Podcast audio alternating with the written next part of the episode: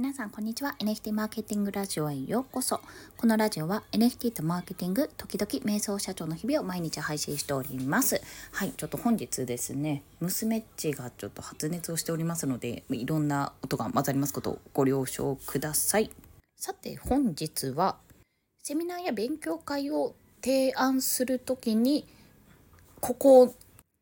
押さえなきゃいけないポイントというのをお伝えしたいと思います。で、これ私が気づいたわけじゃなく、あの私がね、提案書を書いてたんですよ。あの地元のね、自治体に提案しますって、簡単でいいですよって言われたので、まあこんな感じかなってチャット GPT にね、フォーマット作ってくださいって言って、あ、じゃあこういうテーマでこういうのやろうかなっていうのをこういくつか3つかな、提案しますっていうのを作って、まあこれを美人賞の向山さんに見せるわけですよ。どうですかねって言ったら、スパッと、スパッと切られた。そのポイントでございます。何かというその勉強会セミナーをやった後に得られるベネフィットメリットの提示ですねそこが、ま全然書かれていなかったっていうのが指摘のポイントだったんですよ。でこれ、まあ、私もねチャット GPT の書いてあることであじゃあいいじゃん目的とかこういうのでいいじゃんって思って出してみたんですけどそうですよねベネフィットないとぶっちゃけやらんよねって。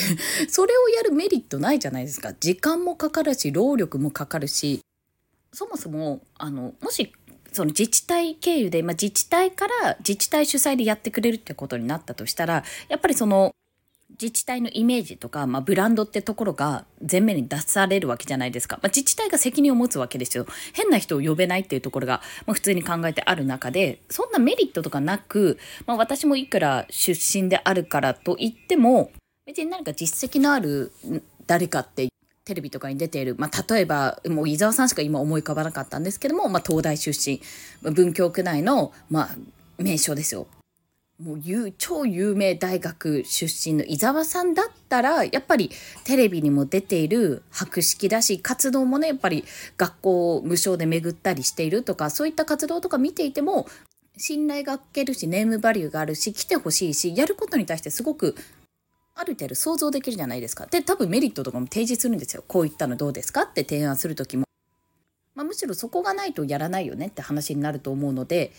私みたいに本当に、まあ、無名 無名ですよね。無名の人がやるんだったら何が得なのかこれだったらやってもいいなっていうふうに思わせなきゃいけないっていうのがやっぱり重要。ってことをすっかり私はねもう言葉の通り言葉のまんま受け取ってあ簡単でいいならこんな感じでいいのかなっていう感じで受け取ってしまってってあこれじゃ全然何も提案になってないなただやりたいですっていうだけになってしまってるなってことを感じたわけです。でベネフィット、まあ、特に自治体においてのベネフィットって何だろうなってことを、まあ、ちょっと考えてたんですよ。まあ、提案の中も結構学生向けとあと企業者向けかな小規模あの個人商店の事業者とかそういった事業者向けに今のところ考えていたんですけども何がメリットとしてあるかなって考えたところやっぱりですねあの一つはこの自治体がちゃんと Web3 とか、まあ、新しい技術に対して取り組もうとしている、まあ、取り組む姿勢を見せているっていうところがまず一つあると思うんですよ。それがまず一つあるっていうところと、まあ、自治体がね自治体そのものがちゃんと取り組みますよって姿勢を見せているっていうあのアピールにつながるっていうのが一つとあとはやっぱりどう考えてみても中国もあの D アップスとか D アプリかな？あのブロックチェーンを使ったスマートコントラクトとかを使ったアプリやアプリ開発や NFT への参入を表明したんですよね確かニュースを見たら。で今まで中国って仮想通貨ダメって禁止していたくらいだったんですよ。その中国が、まあ、多分仮想通貨も少しずつ解禁になるかもしかすると国独自のトークンとか作るようになるのかもしれないんですけどでもそういう風になってきたら、まあ、NFTOK に NFT の開発進めようぜって国が表明したっていうもうフェイクニュースじゃなければねそうなったとしたらあんなに人的資本のある国がね動いたらこれはなんか情勢動くんじゃないかってちょっと期待したんですよ私そこで。じゃあ日本はどうなのってもうちょこちょこちょこちょことなんか国を挙げてというより一部の国会議員の方とかが頑張ってるのはそれは見えるしやろうとしてるところはわかるんですけどもそれにしてもやっぱり遅いじゃないですか。ってなった時にやっぱりそれぞれがもう自分たちで進めていくしかないって状態になると思うんですよ。で遅いからまだいいかって言えるのも多分まだ平気ですよまだ大丈夫だけどももうこっからは加速するようなってことが想定されるだったらもう今のうちにやっちゃった方がいいでしょうと他の有料な人材技術に強い人とか興味のある人とかすごく実力のある人たちがやっぱりどんどん他の自治体とか地方とかももしくは海外ですよね。海外にみんな行っちゃいますよって。ここでやっぱり育ててこの自治体から、まあ、有能な人材を輩出するみたいな言い方をね一回書いてみたんですけどちょっと言い方は考えようと思うんですけどでもそれも一つだと思うんですよね。まあ、あの教育に力が入れているところ力を入れている部分がありますので実力のある若者をやっぱりどんどん育てていくっていうところも一つ自治体としては大事なところだと思うんですよ。これから経済を担う存在になってくるわけですからね。あとはもうすごくものすごく学ぶわけではなくやっぱり商店街とか結結構まあ他の自治体も多いと思うんですけどもうちの自治体も結構商店街とかあるんですよ。で大きなイベントホールというか、まあ、ドームがありますしねドームもあるし割とエンタメの要素とかも強いので大きなところが動けるようになる Web3 技術を使って動けるようになるのはもちろんのことやっぱそこに合わせて商店街とか小規模の事業者さんとか企業さん中小のね企業さんがまあ、例えばコミュニティを持つとか例えば NFT スタンプラリーを始めてみるとかそういった形小さなところから参加できるようにするそこで地盤を作っておくっていうのも大事だと思っているんです。実はねこの辺をめちゃめちゃうまく書いた提案書をですね某サーバーの某漁師さんがっていうと大体大体特定される、まあ、そこであのサクッと作ってくれましたっていうことでバッて出てたんですけどそれ拝見したんですがもうね分かる。納得する。これはね自治体が好きな文章。分かる。分かるもん。だってな幾度となく見てきたもん。何度も見てきたもん私ああいう文章。私もともと別に自治体職員ってわけじゃないんですけど非常勤公務員とかやってましたが、まあ、大体通達とか来る時ねなんかよくわかんないね硬い文章来るんですよ本当に契約書みたいなでもそういうものをやっぱり見ているとやっぱりこうなんかあこういう効果もあるんだこういうことも想定されるんだって予算はこれぐらいかかるのかあじゃあやってみてもいいんじゃない面白そうじゃないっていうふうに思ってもらえるのはやっぱりね大事だと思うんですよね。なんかこうニュアンスとか言葉とかそれぞれのやっぱり作法があるんですよそれ文化の違いみたいなのが。それがね非常にやっぱ参考になってめちゃめちゃうまいなと思って見ていたのでやっぱり私もねあ全然こういったところが足りてなかったなってことをね改めて痛感したというところです。まあ抑えるべきポイントどんなベネフィットがあるかっていうのを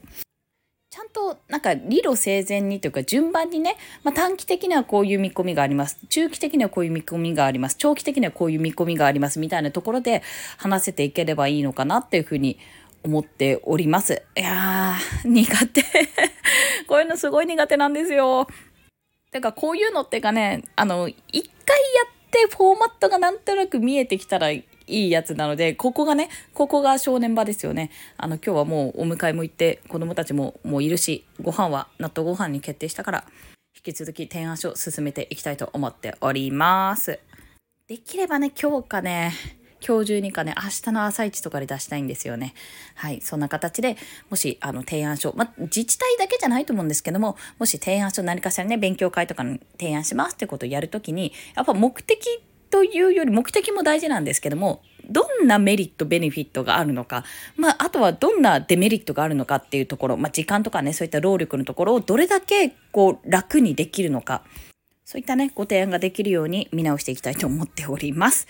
はい。ということで本日もお聴きくださりありがとうございました。最後に告知させてください。130人近くまで行きましたね。来年2024年の1月12日金曜日の朝10時半から開催します。リコさんによるゼロから始めるチャット GPT& チャット GPTs 初心者向けセミナーがございます。こちら、えー、完全無料オンラインウェビナー、まあ、 Zoom ですね。こちらで開催いたしますので、もうぜひね、今更聞けないチャット GP というところでご興味ある方、お申し込みいただければと思います。そして、えー、月末1月26、27には、第3回目のニンダオカンファレンスも開催いたします。またね、面白い個人の方やクリエイターの方やプロジェクトの代表の方がそれぞれ発表を携えてやってまいります。15分の発表プラス5分の質疑応答で設定しておりまして、道中ですね、まあ、池原さんの基調講演もございますし、あとは1時間でお題に沿ったイラストを描くというワンドル大会っていうのも、どっちも金曜と土曜両方とも1回ずつ開催いたしますので、ご興味ある方、こちらもお申し込みいただければと思います。無料で、えっと、こちらもズームウェビナーで開催いたします。最後、そうだ、これほぼ決定で、えっ、と、1月、まだ PTX 作ってないんですけども、1月の有料セミナーを1月から開催します。金額ちょっとまだ決まってないんですが、500円か980円かのどっちかぐらいで想定しています。こちらですね、今回は、Web3 時代の働き方セミナー実践編を、え有料セミナーにて開催したいと思います。やるとしたらね、えっ、ー、と、1月の26、27でしょ？で、28が日曜だから、29か30ぐらいにやろうと思います。あ、30だとちょっと息子の誕生日だから、まあなんか月末にとりあえず開催予定 といったところですね。もしかするとその手前かもしれないです。1月24とかそのあたりに開催するかもしれませんが、とにかくあの実践編ということでやっていきたいと思いますので、こちらまた詳しいことは決まり次第お知らせします。で、この有料セミナーなんですが、なんと月額 NMO や NMO のホルダーの方、まあ、買い切り型 NMO の会員の方は無料でご参加いただけるようにいたします。お分かりですね。月額 NMO に入っているとセミナーが割引になるという、まあ、そんな特典をつけたいと思っております。ご興味ある方はね、初月無料でこちら月額 NMO 入れますので、よろしければご参加いただけると嬉しいです。毎日の Web3 ニュースの配信や、スタンド FM で会員限定の放送もしておりますので、ご興味ある方、ぜひぜひお申し込みください。いずれも申し込みリンクは概要欄に貼っております。そちらをご参照ください。ということで、本日もお聴きくださりありがとうございました。今日も一日頑張っていきましょう。またねバイバイ。